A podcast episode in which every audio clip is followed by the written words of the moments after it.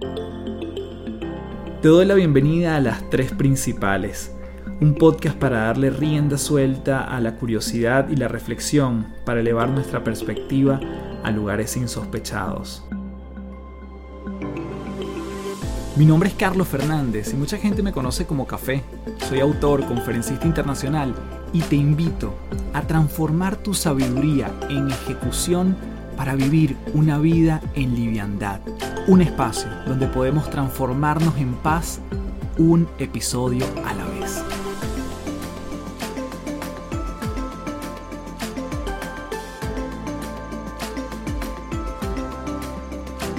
Hello, hello, un gusto saludarte. Mi nombre es Carlos Fernández, arroba Café del Éxito en todas las redes. Y como siempre, principaleros y principaleras, gracias por ser parte de un nuevo episodio de este podcast, Las Tres Principales. En esta oportunidad estuve conversando con Pablo de Ors.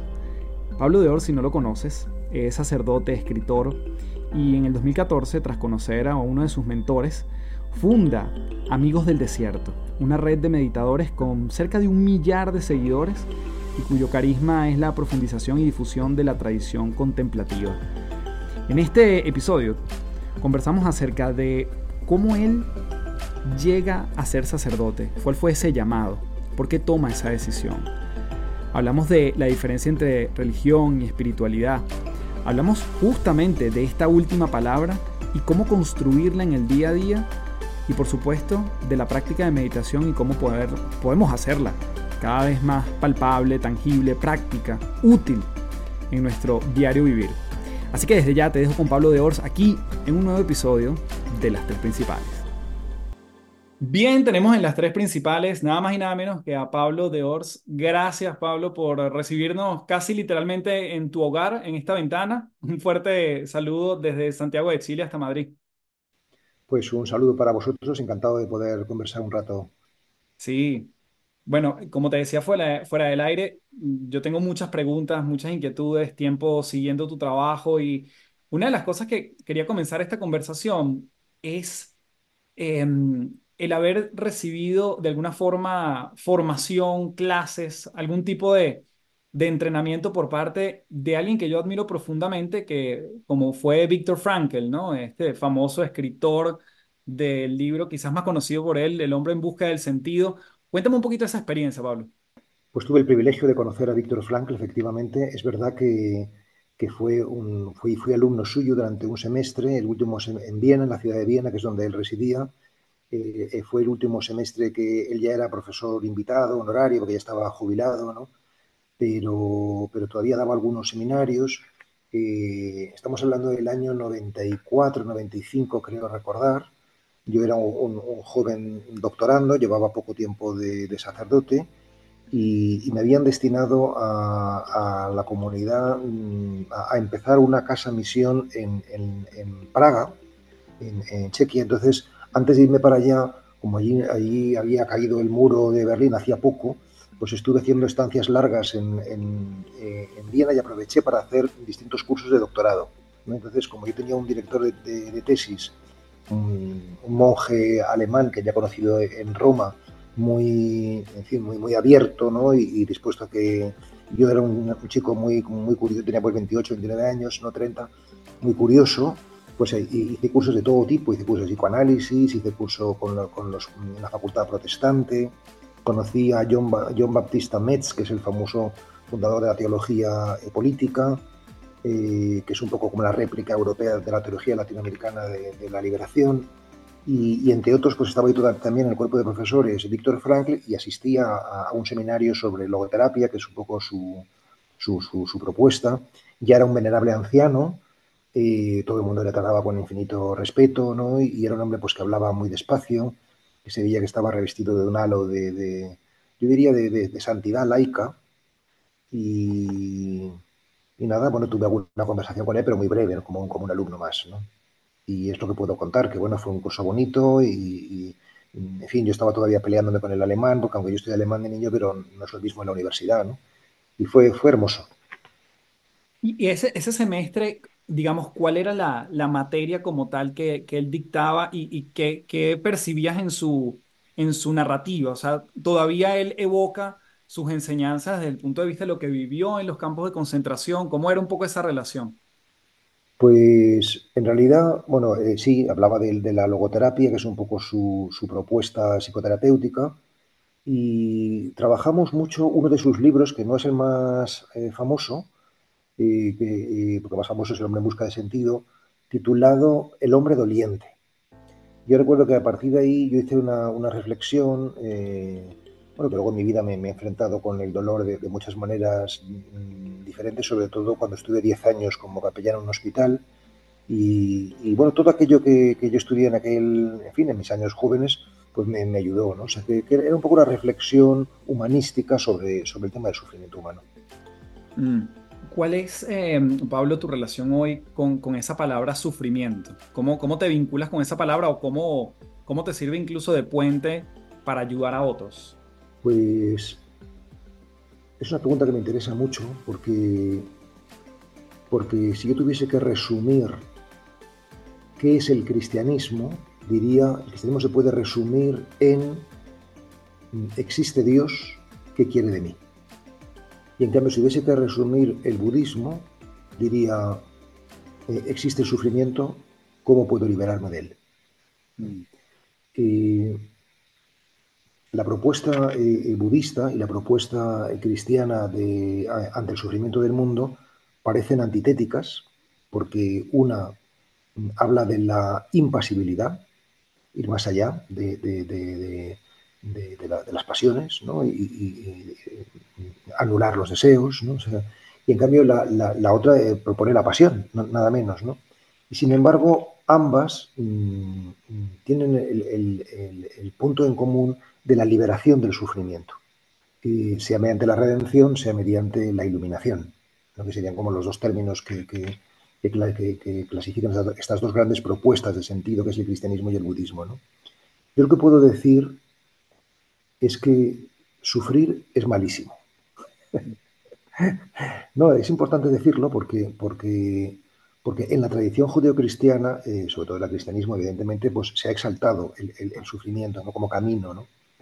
Y, en cambio mm, es imposible sufrir y estar en paz. El sufrimiento no nos quita la paz.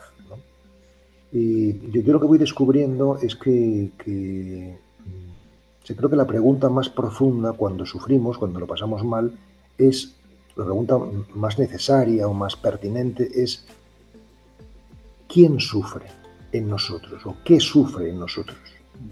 ¿No? evidentemente pues, sufre el cuerpo, eso es lo que llamamos dolor, ¿no? y sufre la mente, lo que llamamos sufrimiento, ¿no? pero, pero el alma sufre. ¿no? Y con esto quiero decir que, que en la medida en la que trascendemos incluyéndolo, ¿no? trascendemos el cuerpo y la mente y vivimos desde el espíritu, vivimos desde el alma, eh, pues realmente sufrimos menos, ¿no? o incluso nos liberamos del sufrimiento. Entonces yo, creo que el camino espiritual, el camino interior, eh, es justamente para eh, liberarnos de, esa negatividad ¿no? que, que, añadimos ¿no? ante el oscuro ¿no? y que realmente mm, mm, podemos eh, eh, trabajarla y sanarla en una gran medida. Ahora, precisamente esta mañana estaba yo en la Universidad Francisco de Victoria, aquí en Madrid, y, yo les decía justamente una, metáfora que también creo que ahora es muy pertinente, y es eh, mm, las nubes pasan, pero el cielo queda. Es decir, que, las nubes serían, en fin, el, sufrimiento, los problemas, las dificultades, pero eso, eso, eso, eso se marcha, ¿no? Mientras que queda, queda el cielo, queda lo positivo, ¿no? Es decir, que, realmente claro que somos un misterio de luz y sombra, pero no somos luz igual que sombra, somos mucho más luz que sombra, porque la sombra pasa y en cambio la luz permanece, ¿no?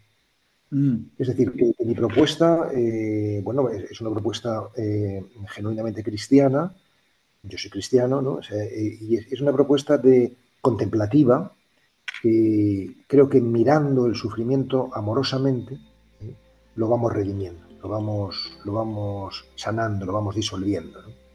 Si, hoy mm, voy a tratar de, racionalizar esta gran palabra que es sufrimiento, eh, si, lo tuviéramos que colocar como una suerte de, ingredientes o fórmula que tiene el sufrimiento, eh, ¿cómo la, la podrías tangibilizar tú? ¿Qué, ¿Qué, has visto tú en el ser humano que, que, le, que, forma esta palabra sufrimiento en su haber, ¿no? Donde a veces no es tan fácil cortarlo para un gran grupo de personas. Y yo, no, de hecho, en mis propias reflexiones y camino interminable, yo siempre he llegado a la conclusión y me gusta mucho el, el transfórmate en paz, que es un poco también el, el, el, como yo trato de vivir la vida, ¿no? Independientemente de los cambios, las circunstancias, transformarnos en paz es para mí una, una manera en que trato de, de vivir, ¿no? ¿Cómo, ¿Cómo, estructuramos el sufrimiento? Si es que le podemos poner una suerte de, de fórmula a esto. Hay, hay, hay, muchos, muchos temas ahí de fondo, ¿no? Yo puedo empezar con una experiencia mmm, que como antes apuntaba, eh, estuve casi una década como capellán hospitalario y allí vi en ese trabajo pues, mm, a muchos enfermos, muchos moribundos o llamados terminales y más de un centenar de personas murieron en mis brazos o, estando yo presente y puedo asegurar que, morimos conforme vivimos, quiere decir que si una persona vive de manera frívola, o superficial, pues muere así, si una persona vive de manera profunda y, con densidad y con, con, contenido, pues, pues muere así también, ¿no? Eh, y, y, personas que, que, se iban de este mundo pues inconscientes o se iban de este mundo agarrándose a la vida sin querer marcharse, protestando, pero también vi algunos, muchos menos, que realmente entregaban la vida. Y, incluso alguno, muy, muy aislado, pero que, que se iba mm, con sentido del humor, lo cual ya me parece lo, más, lo máximo. ¿no? Eh, entonces, ¿qué es lo que nos hace, que es por donde creo que va tu pregunta, qué es lo que nos hace que algunas personas mueran bien y otras mueran mal, agarrándose y sin querer soltar? ¿no? Pues yo creo que es, eh, no, no es el hecho en sí mismo de la muerte, sino cómo lo interpretamos. ¿Cómo lo interpretamos? Y sobre eso sí que podemos intervenir. Tú no puedes intervenir sobre el hecho de que, de que te, te, atropelle un coche o tengas un accidente aéreo o, o, haya un huracán. O sea, sobre eso no puedes intervenir, pero sí puedes intervenir sobre cómo interpretas lo que te ha pasado. Entonces, yo, lo que he aprendido, lo que estoy aprendiendo, porque yo sigo aprendiendo evidentemente, es que, que, podemos trabajar sobre nuestro pensamiento. y que realmente un camino espiritual, un camino interior serio, supone una cierta reprogramación mental. Entonces, para eso precisamente sirve la meditación. La meditación sirve para, eh, para entrenarnos ¿no? a estar muy atentos en esos 25 minutos que hacemos de sentada, yo, yo propongo siempre 25 minutos, para que luego en la vida ordinaria, cuando nos asalten pensamientos oscuros, emociones tóxicas, seamos capaces de identificarlas, y pararlas, ¿no? Y introducir un contenido que las sane, ¿no? Entonces, eh, el sufrimiento está, está, asociado con una manera de pensar. Si tú cambias la manera de pensar, sufres menos o directamente no sufres. ¿no? Es decir, por ejemplo, hay muchas cosas que a mí antes me ponían nervioso, me ponían irascible, me hacían reaccionar y ahora no. ¿Por qué? Porque, he hecho un trabajo de, reconfiguración neuronal, como te decía antes, ¿no? y, y un trabajo contemplativo, espiritual, evidentemente. ¿no? Las dos cosas son importantes, ¿eh? la vía cognitiva y la vía contemplativa. La vía, con la vía contemplativa me refiero a mirar amorosamente eso que sentimos como amenaza o como oscuridad, la mirada amorosa, eso es la contemplación, y en cambio el, el, lo, lo, cognitivo lo entiendo con, con, con dar, darnos mmm, mmm, contenidos o información correcta. ¿no? Es, de, es decir, eh, mm, la verdad nos hace libres, como dice el Evangelio. ¿no? ¿Cómo sabemos que algo es verdad? Porque nos genera frutos buenos. ¿Cómo sabemos que un, que un árbol es bueno si da frutos buenos? ¿No? Si un manzano da manzanas buenas, podemos presumir que ese manzano es bueno. ¿no? Entonces, ¿cómo sabemos que una información es correcta si nos hace sentir bien? Mm. Si, si eleva nuestro nivel de conciencia, si eleva nuestra, nuestra, nuestra, nuestra capacidad de trabajo, nuestra, nuestra energía vital. ¿no? Es decir, que, que las dos, los dos caminos, la vía contemplativa y la vía cognitiva, los dos son fundamentales para, para ese trabajo de reseteo interior. ¿no? En estas personas con las que tuviste contacto, en, en, vamos a decirlo, en etapa terminal, podías notar, por lo que intuyo, gente que podía estar con la misma enfermedad y viviéndola completamente distinta, diametralmente eh, distinta. Tal cual. Tal cual. Y yo creo que depende justamente de esto que acabo de apuntarte. ¿Y qué, qué, se, qué se, cuenta en, en al final, digamos, de esas etapas? ¿Cuáles eran las narrativas que solías escuchar de la gente? La gente tiene, se conecta más con el agradecimiento, se conecta más con el arrepentimiento, con lo que hice o con lo que no hice. ¿Cómo, cómo veías tú ese balance, Pablo? Si este episodio te está añadiendo valor y si estás escuchando por Spotify, te pediría que me dejes tu valoración desde ya. Haz una pausa, 5 estrellas, le das a seguir al podcast para que no te pierdas nada y eso hace que el efecto multiplicador pueda llegar a más personas y que Spotify nos recomiende más. Y esto es todo, sigue disfrutando de las tres principales. Hay de todo, ¿no? Pero, pero yo lo que sí que veo, o yo me, me hice mi composición de lugar, precisamente en, aquella época, cuando yo estaba allí en el hospital, escribí un librito que se llama Sendino se muere, donde recojo la experiencia de una enferma, ¿no? que era médico y que murió de cáncer. Y, ahora precisamente he publicado hace poco un, libro de relatos que se llama Los Contemplativos y hay un relato, lo, titulo Torre de Observación, que precisamente sucede en el hospital y, bueno, recoge un poco mi, experiencia, buena parte de mi experiencia ¿no? de, de los enfermos. ¿no? Pues yo creo que la narrativa, como tú la llamas, de lo que se cuentan al final, pues tiene que ver con, lo que yo llamo diferenciar entre lo urgente y lo esencial. la mayoría de las personas se lamenta de haber dedicado mucho tiempo a cosas urgentes y, poco a, lo esencial. ¿no? Y, lo esencial es lo que alimenta el alma. ¿no? Pues jugar con los niños, hacer ejercicio físico, estar en contacto con la naturaleza, mm, eh, estar con el ser amado, meditar, orar. todo eso son cosas esenciales porque alimentan el alma y en cambio pues urgente tiene que ver pues, pues con contestar un correo electrónico, pagar una factura, eh, en fin, lo, que ya sabemos todas las obligaciones. ¿no? Y creo que está demostrado, ¿no? desde el punto de vista eh, estadístico incluso, ¿no? que, somos más felices en tanto en cuanto invertimos tiempo, que es lo que somos, lo que tenemos, ¿no? en, en lo esencial. Y al final de la vida, eh, eh, pues eso, en lo que hemos invertido el tiempo a las personas que son conscientes, es lo que más les, en fin, les, ayuda. Yo, creo que, lo que da miedo de morir es no haber vivido. Pero que si tú estás mm, vivo, realmente, si tú estás viviendo con intensidad y con dignidad, yo creo que se pierde el miedo a la muerte. Es decir, que realmente uno está dispuesto a, entregar. ¿no? Yo, yo tengo que decir sin ánimo de presunción de ningún género, que, yo ahora mismo estoy dispuesto a, entregar la vida, o sea que no, no estoy nada agarrado, ¿no? O sea que, si me dicen mañana es tu día, pues nada, gracias por advertirme con unas horas, haré algunas llamadas telefónicas y, aquí se ha terminado, ¿no? Es decir, que realmente eh, esa conciencia del final te hace vivir con más intensidad y más realismo el presente. Tú hablas mucho de la conciencia y ya, ya la has mencionado, de hecho, varias veces en esta conversación, Pablo. Eso tiene unas definiciones que casi, bueno, son existenciales, ¿no? Hay mucha, mucha parte de, tu rol en la, filosofía definiendo la conciencia. ¿Cómo la describirías hoy? ¿Qué es la conciencia? Si la tuviésemos que explicar en términos relativamente simples. Pues es difícil de, es difícil porque es lo más, eh, es lo más sencillo, ¿no? Y, al mismo tiempo es lo más sutil. Eh, eh, lo explicaría de una manera sencilla. Mm, o sea, no es lo mismo cómo ve el mundo y cómo se ve a sí mismo un niño que un joven, que un adulto, que un anciano. Es decir, en la, visión que tenemos del universo, de nosotros mismos y de los demás, de la humanidad, en la visión hay una evolución. Hay una evolución. ¿no?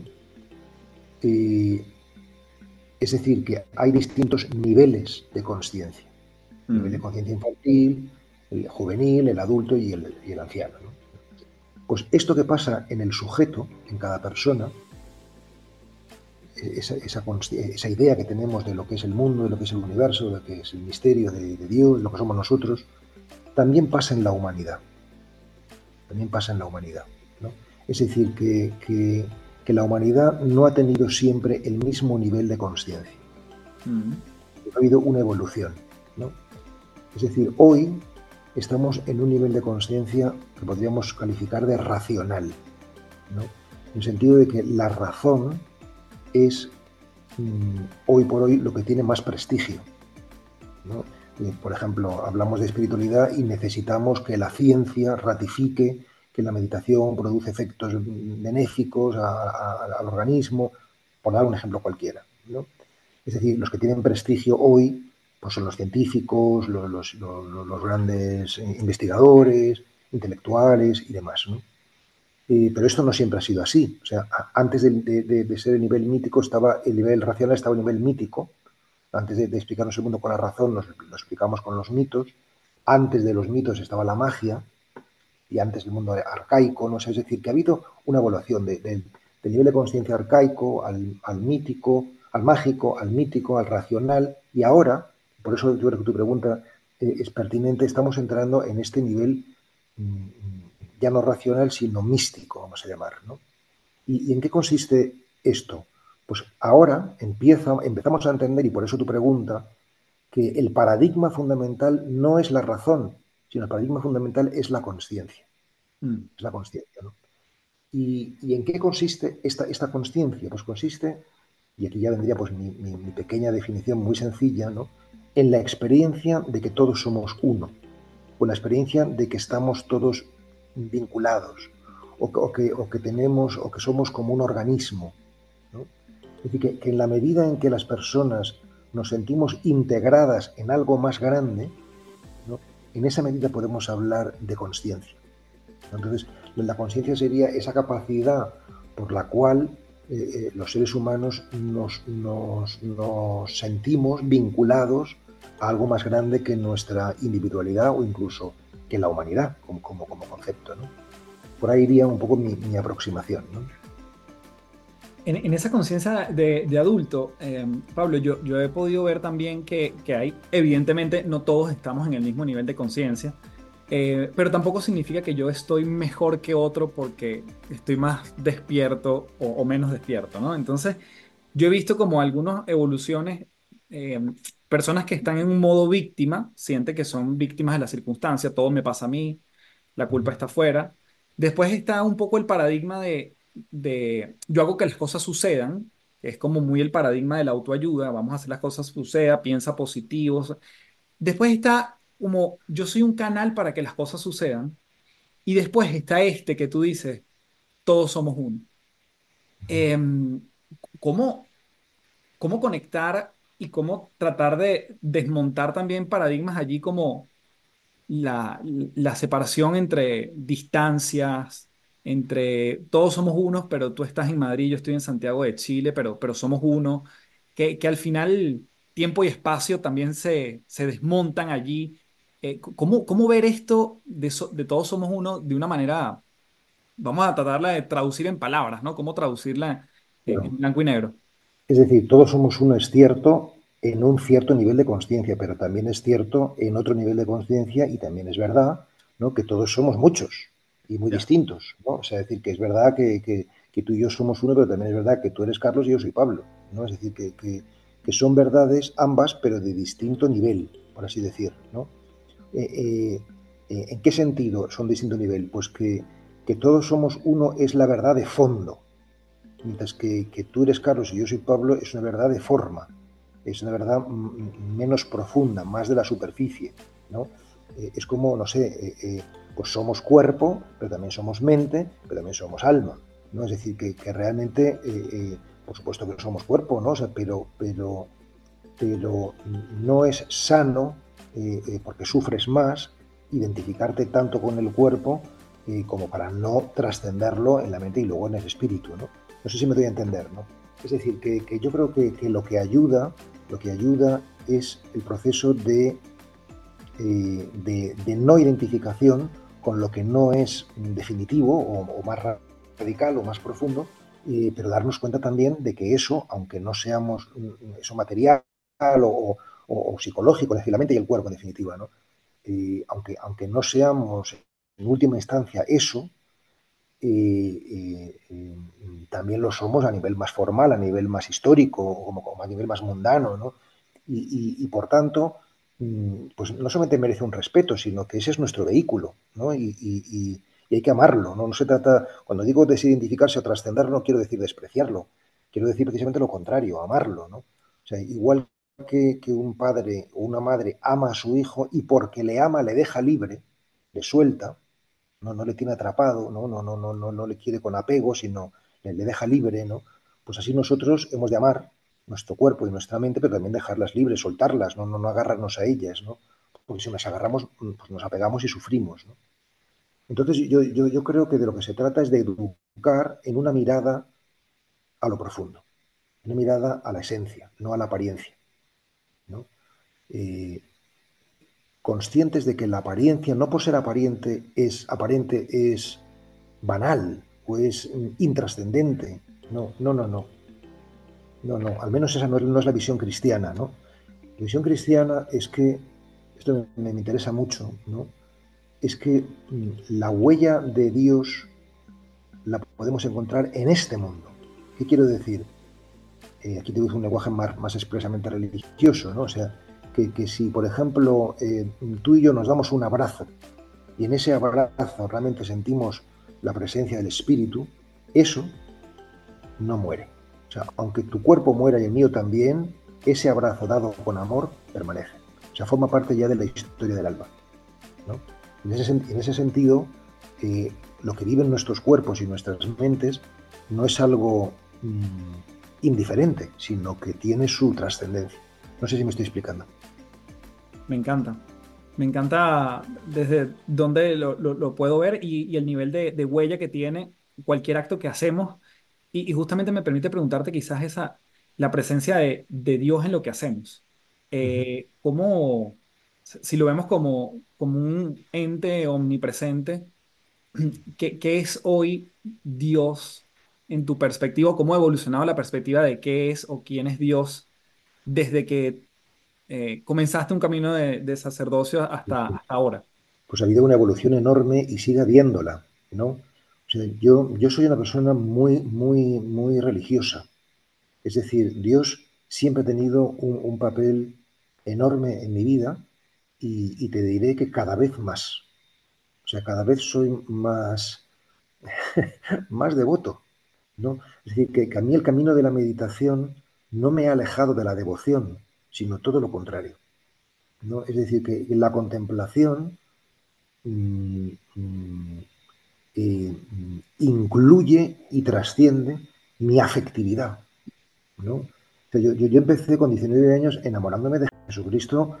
Eh, yo, yo, tenía con él una relación pues, pues de, eh, de amor. Mmm, en fin, lo más parecido al amor, al amor mundano, o sea, de atracción, de fascinación, de incluso de obsesión, ¿no? Eh, eh, eh, claro, porque, porque o sea, en ningún momento he sentido que, que, Cristo o Jesucristo fuese un personaje del pasado, sino que le he sentido infinitamente más vivo que muchos de nuestros contemporáneos, ese conjunto de, de, de carne y hueso que van por la calle, ¿no? O sea, eh, ¿Cómo fue ese primer también... encuentro con, con, con, Dios, o sea, con, con, Jesús? ¿Cómo, ¿Te lo recuerdas? 19 años, sí. ¿por, ¿por qué a tan, a, a tan temprana edad?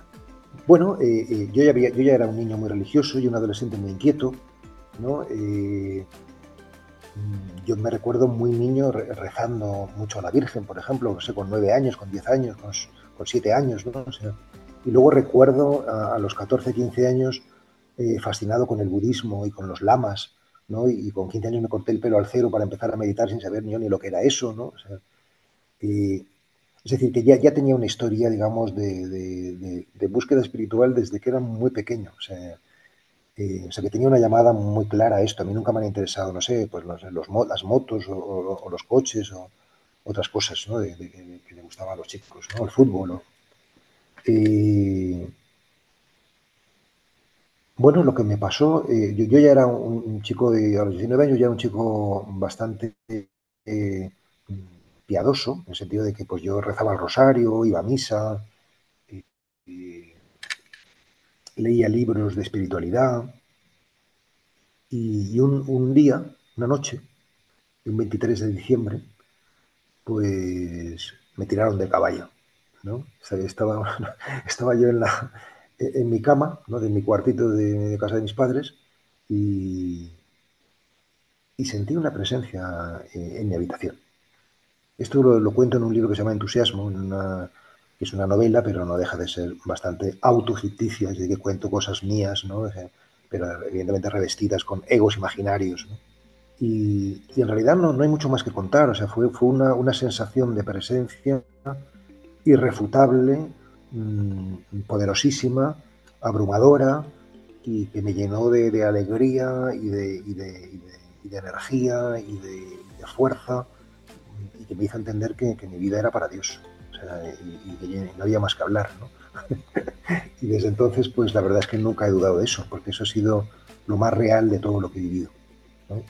Y luego me preguntabas por, la evolución de, mi conciencia, de, mi idea de Dios, de mi imagen de Dios. ¿no? Yo creo que la evolución en general de, un cristiano es la misma que la que tuvieron los discípulos con Jesús. O sea, los discípulos eran personas, o los apóstoles, vamos, eran personas pues, que estaban muy fascinadas por Jesús, ¿no? por su palabra, por su, por su rostro, por su tono de voz, por su proyecto, por todas las cosas, digamos, más físicas, de, que, podían verle, tocarle, escucharle, seguirle, ¿no? y de pronto pues, Jesús se murió, eh, se lo arrebataron, y ellos perdieron de pronto, se les derrumbó todo lo que habían eh, sentido y experimentado, que quedaron confusos, y al cabo de un cierto tiempo, algo les pasó que les hizo descubrir al verdadero Cristo. Y, entonces ya no estaban tan apegados al Jesús histórico cuanto al Cristo interior. Pero yo, yo creo, digo, cuento todo esto porque, porque yo creo que, la evolución en la imagen de Dios, que es lo que tú preguntas, tiene que ver con esto. Es decir, que tú al principio te apegas más a las formas, a lo exterior, eh, y poco a poco, si vas haciendo el camino espiritual, pues vas yendo más al, al núcleo de la cuestión, al fondo. ¿no? Entonces, digamos que tienen menos importancia las cosas más sensoriales, ¿no? O más físicas, ¿no? Y va teniendo más importancia, eh, entonces, bueno, no, no, pues eso, lo, lo, invisible, lo, lo, lo, que no tiene forma, lo que no tiene forma, ¿no?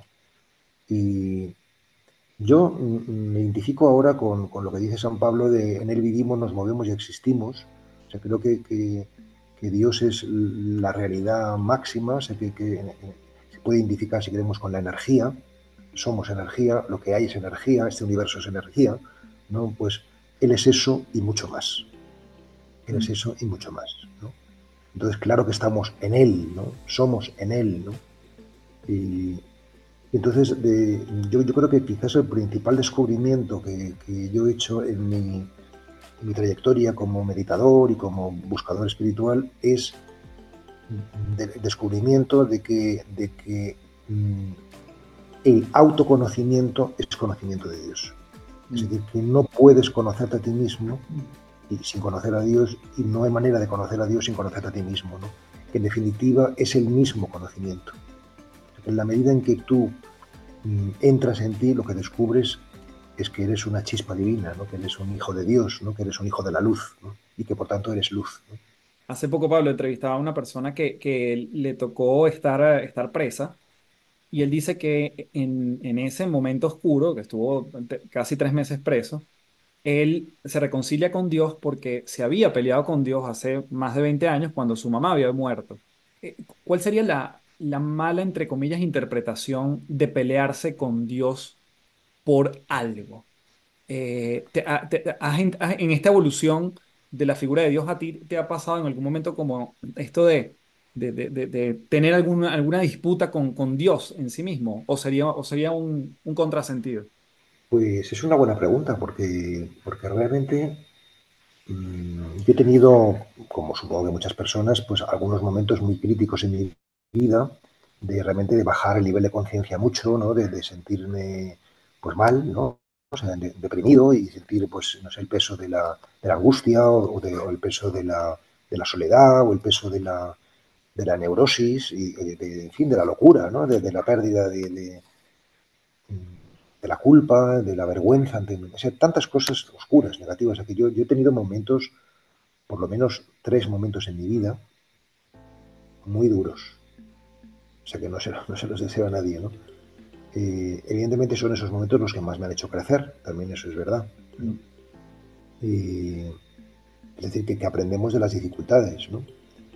Yo creo que, yo no se lo atribuí a Dios. yo, no, yo, no pasé por esa, pues yo no pasé por enfadarme con Dios. Yo no, yo no, no pasé por eso. ¿Por qué? No lo sé. Pero yo no, no, no, nunca pensé que es que Dios no era bueno conmigo o, más bien pensé que, posiblemente pues que, que, no lo sabía hacer mejor, ¿no? O que, o, sea, que era muy torpe, en definitiva, o que, porque entonces todavía no tenía el paradigma de la interioridad, o que el mundo, o que las cosas se me ponían difíciles, que tenía mala suerte, ¿no? Esas cosas un poco ingenuas que cuando no, no estás evolucionado espiritualmente, pues piensas, ¿no? Es decir, victimizándote o, culpando las circunstancias, ¿no? Pero no, no puedo decir que yo me haya enfadado con Dios. Nunca. ¿Cómo, lo viste o cómo lo ves la, representación de Dios en, lo pequeño? ¿Cómo, nosotros, incluso a, los que nos están escuchando, pudiésemos reconocer la presencia de Dios en las cosas más cotidianas? Porque claro, hay veces que, como tú dices, hay momentos oscuros donde termina uno recurriendo a él porque pareciera que no hay, no hay más de dónde agarrarse.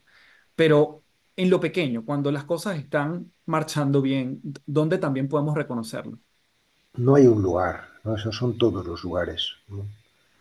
Eh, yo he tenido últimamente, en este último año o dos años, eh, algunos lo que se llaman vislumbres o insights, ¿no? No, no muchos, pero sí cuatro o cinco, momentos de, momentos de, gran plenitud, donde tú ves que realmente, mm, o yo he visto que realmente eh, el, mundo es muy hermoso y todo está bien como está, ¿no? Y todo está bien, quiero decir, no sé, mi cuarto de baño, el espejo, el cepillo de dientes, las cosas que yo veía cuando me despertaba por la noche con esta especie como de, de, sensación de, ya, ya, sé que contado así desde fuera puede parecer pues una, no sé, una, una locura, o, pero, pero he tenido algunos momentos una, vez fue en una cervecería, tomándome unas cervezas con unos amigos, ¿no? En Ávila. Y. Quiero decir, mm, por supuesto que, Dios está en todo, pero, pero casi nunca lo vemos o, lo sentimos, ¿no? Cuanto, cuanto más mm, despierto estás, más veces puedes verlo y sentirlo, y sobre todo mm, eh, eh, eh, tratas a las cosas y las, las tratas con más deferencia, con más atención, con más amor, porque te vas, te vas dando cuenta poco a poco de que todo es una puerta, de que todo es una puerta. Y puedes entrar a, esa visión, a esa iluminación por cualquier lugar, por cualquier lugar. no sé qué decirte, que pues mm, que bueno que tenemos los ojos velados normalmente, porque estamos demasiado embebidos en nuestras cosas, pero yo lo que sí que puedo decir es que creo mucho en Dios y le amo mucho. Mm. Eso es la verdad. es lo único que realmente me, interesa, ¿no? Sí. Y, yo, eh, comulgo mucho con, esa, con esa visión y, justamente quiero tender el puente para, para otra palabra que has mencionado mucho, que es la meditación, ¿no? Que más bien ha, como, ha sido un catalizador de tu viaje eh, espiritual. Te escuchaba una metáfora muy interesante que que, entiendo ha sido relativamente reciente en tu práctica de meditación, que es como observar una ratonera y esperar que el ratón salga, ¿no? Y ese es el pensamiento. Pero además el, lo que me parece todavía más interesante es que no necesariamente tú eres el observador o el, o el observado, sino lo que hay es observación. Cuéntanos eso, que creo que también eh, comulga y coincide con esto de que todos somos uno. Antes de continuar, quiero invitarte a www.cafedelexito.online para que puedas descubrir los diferentes tópicos que pudiese trabajar dentro de tu empresa para mejorar el bienestar de tu equipo de trabajo. Temas como liderazgo, motivación, trabajo en equipo, creatividad, mentalidad de crecimiento son algunos desde los que una vez escuchado la necesidad de tu empresa, podemos hacer grandes ajustes para llevar a tu equipo a un próximo escalón. Nos vemos entonces en www.cafedelexito.online y sigue con más de las tres principales. Es que las palabras mm, mm, traicionan, ¿no? Porque, porque esto que tú has explicado muy bien, que yo expliqué en, algún encuentro, ¿no? Pues, pues está muy bien explicado, pero, pero, pero es como, no sé, es como amar a una persona y luego pues escribir cómo, cómo, cómo es ese amor. Pues claro, es muy diferente, ¿no? claro, leerlo, de, de, vivirlo, ¿no? O sea, por ejemplo, eh, nosotros tenemos este, este problema, este pequeño problema del ego centrismo, ¿no? o sea, de estar muy centrados en, en, en, en la autoafirmación personal. ¿no? Eh, entonces, lo, lo, que, lo que produce la meditación es irnos desegocentrando, es decir, eh, eh, mm, mediante la, observación, la percepción, o sea, lo que vas dejando atrás es ese foco que, te ilumina a ti y empiezas a, iluminar la realidad, las cosas, ¿no? la, vida, la, realidad, sí. Y entonces eso es lo que permite liberarte de, ti mismo. ¿no? Y entonces eso es lo que te limpia la mirada y te limpia el corazón. ¿no? Y, eso tiene que ver con que de pronto, aunque sea por un, en fin, por un, por un tiempo breve, ya no te preocupa tu imagen. Es decir, que ya no estás interesado en gustar a los demás. Y cuando ya consigues no gustar a los, no, no interesarte por eso, entonces empieza la libertad, entonces empieza el amor, entonces eh, eh, empieza esta visión que tú dices de donde ya no hay eh, observador y observado, sino solamente observación, ¿no? contemplador, contemplado, sino solamente contemplación, ¿no? Porque ya no estás buscando nada. Es decir, el ego siempre quiere algo, y cuando por fin te liberas de eso, aunque sea durante unos segundos o unos minutos, pues entonces empieza la fiesta, ¿no? por así decirlo, ¿no? Pero bueno, son, son, maneras de hablar, son maneras de hablar. O sea, lo, que importa es vivir con dignidad y, y, entregar tiempo a, a la contemplación. ¿no? Y todo lo demás, pues bueno, pues eh, podrá ser más o menos certero eh, o iluminador al contarlo. O, por ejemplo, esta metáfora que tú contabas que, que yo en cierta ocasión pensé, ¿no? De la ratonera, a mí me ayudaba, me ha ayudado mucho. igual que me ayuda mucho y también he hablado de esto en distintos foros y conferencias, la pregunta ¿qué soy yo? que es una pregunta que de alguna manera te deja sin respuesta.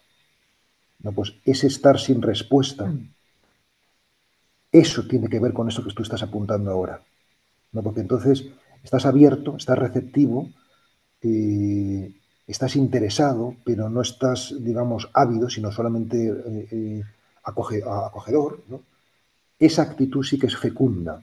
Eso sí que tiene que ver con, la presencia, tiene que ver con el misterio. Entonces, cuanto más tiempo puedas permanecer ahí, no es tan fácil, porque enseguida nos viene un airecillo que nos saca de, de, eso, ¿no? O sea, pues eso, eso tiene que ver con esto que estamos hablando. No sé si. Yo imagino que las personas que nos escuchen que no estén en el mundo de la meditación o que no estén en fin, en, pues esto les parecerá un poco chino, ¿no? Les parecerá pues, muy difícil de, de entender, ¿no? Sí, yo, yo, igual creo que cada vez más, como se ha hablado de estos temas y, y, ha dejado de ser algo, digamos, yo diría que a partir de la pandemia todo esto se, se empezó a, a, comunicar mucho más, ¿no? Hablar más de estos temas y, y, particularmente la audiencia de este podcast creo que está familiarizado con, con, con mucho de esto pero siempre esta perspectiva no, que tú nos estás brindando me parece muy fresca. Ahora, te pregunto por, por el proceso de, de, de, meditar en sí mismo. O sea, ¿cuál, ¿cuál, es tu ritual, tu práctica de meditación? Si tienes alguna hora, si lo haces solamente con, repitiendo un mantra, si lo haces solamente en un espacio absolutamente oscuro. ¿Cómo, cómo se ve tu práctica de meditación? Yo medito, medito dos veces al día mañana y, tarde. Y la de la mañana es más larga, ¿no? Es casi una hora o así, más o menos. Y, y la de la tarde es un poco más breve. Y yo sigo fundamentalmente las enseñanzas de Franz Jalix, ¿no? que, que entiende la meditación en quietud, o sea, sentado, con la espalda erguida, ¿no?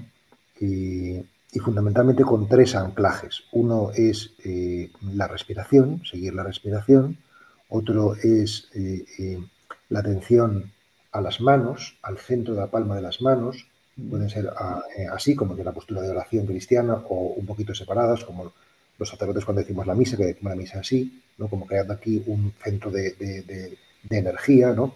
O bien eh, con las manos abajo en el, en el, en el jara, que se llama en el zen, ¿no? en el, en el en el centro energético del sacro, ¿no?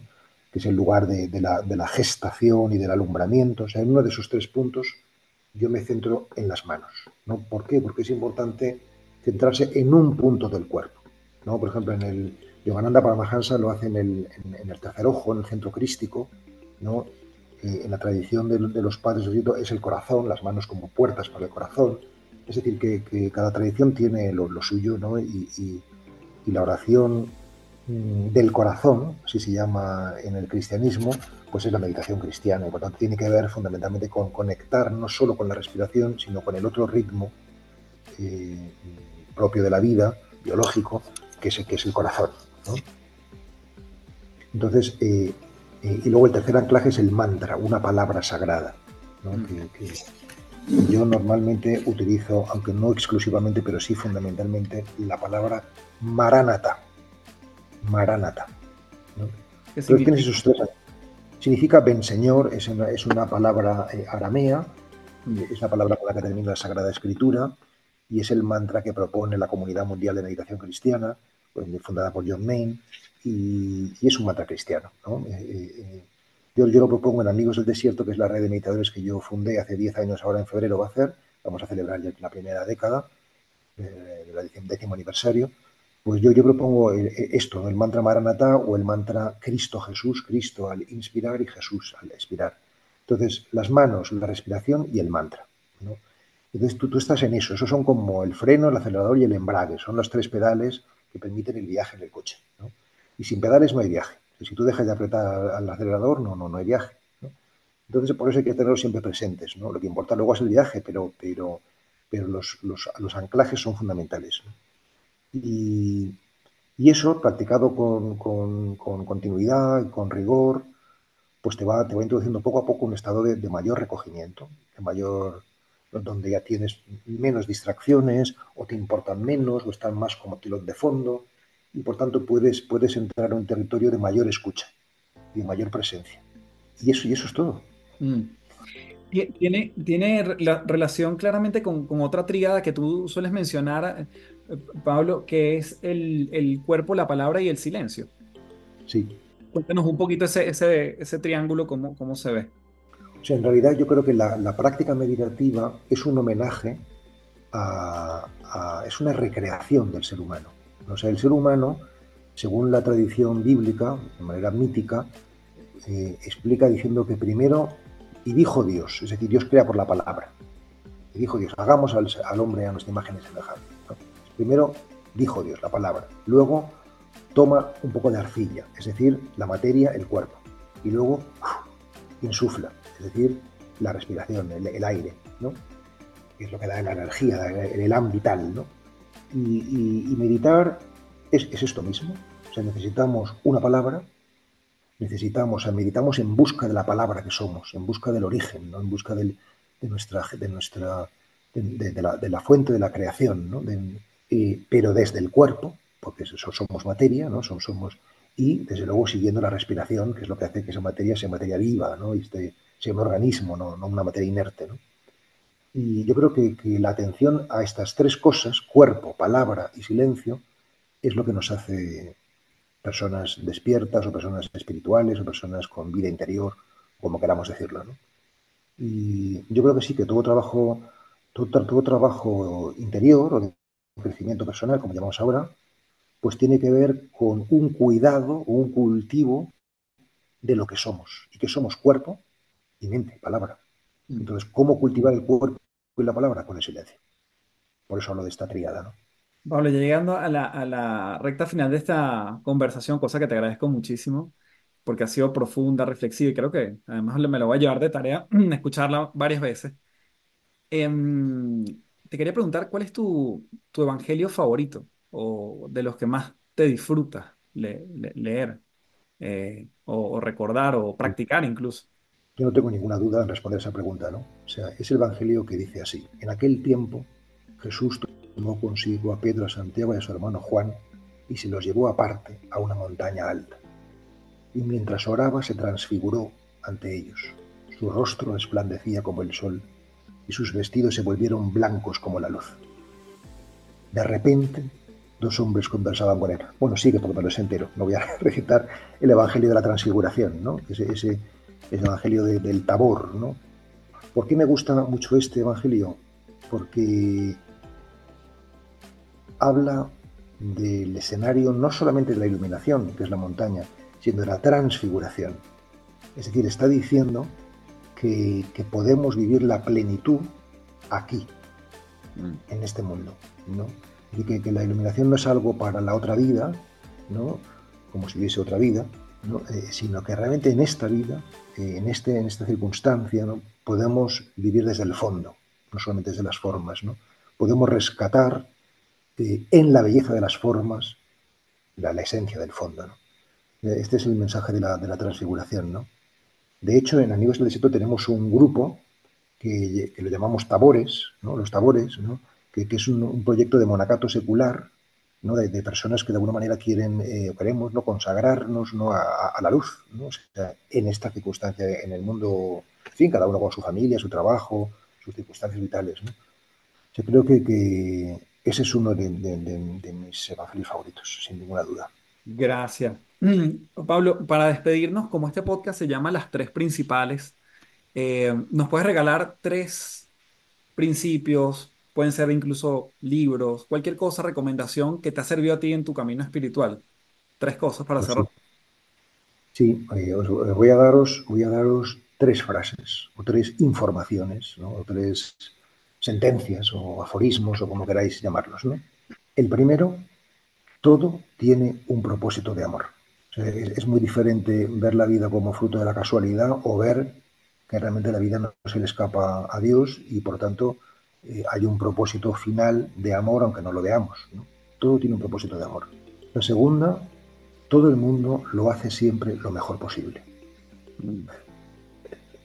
Esta es la bomba también, ¿no? Porque, porque si realmente lo creemos, se acaba el juicio. Que ya no hay bien y mal.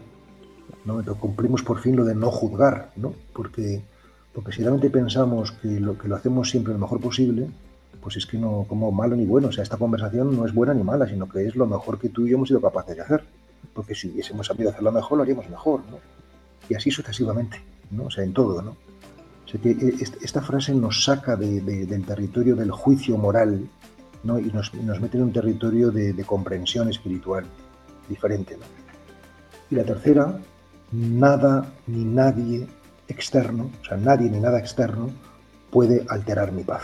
Es decir, darnos cuenta de que, de que los acontecimientos ¿no? o las personas no, no, no, tienen poder real para quitarnos la paz, que nos la quitamos nosotros, porque le damos autoridad para que nos lo quiten los demás, pero, pero que realmente eh, eh, somos responsables de lo que nos sucede. ¿no? Es decir, que, no, que, que podemos podríamos ¿no? Eh, eh, ponerle un límite al oscuro. ¿no? Entonces nadie, ni nada externo, ni poder tener mi paz. Esas tres frases a mí me ayudan mucho en mi camino. Bueno, mi gratitud en mayúscula por este cierre fabuloso. Eh, Pablo, simplemente mm, preguntarte dónde la gente puede saber más de ti, dónde te pueden conseguir, dónde sé que obviamente eres un escritor, bueno, muy, muy prolífico, pero igual dónde la gente pudiese conectar más con tu mensaje. yo, tengo una, red de meditadores que se llama Amigos del Desierto y, prácticamente todas mis actividades las hago en conexión con, ellos, ¿no? que se han ido extendiendo por, España sobre todo, pero también por América Latina, sobre todo por México, por Argentina, Colombia, en fin, otros países. Y, tenemos una página web que es www.amigosdeldesierto.org y ahí pues tenemos, en fin, un montón de cosas, retiros de iniciación, seminarios de silencio y, hay algunas cuantas conferencias mías también, en fin, varias cosas. Ahí más o menos pueden. Y luego mi editorial también lleva, lleva cosas de mis redes sociales. También amigos y tienen, tienen redes sociales, ¿eh? pero yo no llevo nada, ¿eh? lo llevan todos ellos. Yo no llevo nada de, las redes sociales, nada de eso, pero ahí están más o menos buena parte de, las cosas que yo hago y demás. Nuevamente, gracias por el espacio y bueno, eh, ha sido todo un honor poder conversar este rato contigo. Sí, gracias a vosotros y un abrazo muy fuerte a todos los que nos están viendo, nos, nos verán y gracias por tu atención y tu delicadeza y tu profundidad. Bien, gracias por llegar hasta aquí. Para mí un enorme placer haber conversado con Pablo de Ors. Te dejo allí las, uh, los contactos y las coordenadas de, de, él para que puedas seguir su trabajo. Igualmente puedes dejarme tu apreciación en arroba café del éxito, tu valoración en Spotify, sabes que la aprecio un montón, y tu comentario en Apple Podcast. Déjalo ahí por escrito. Como siempre me despido diciéndote, transfórmate en paz. Muchísimas gracias. Chao, chao.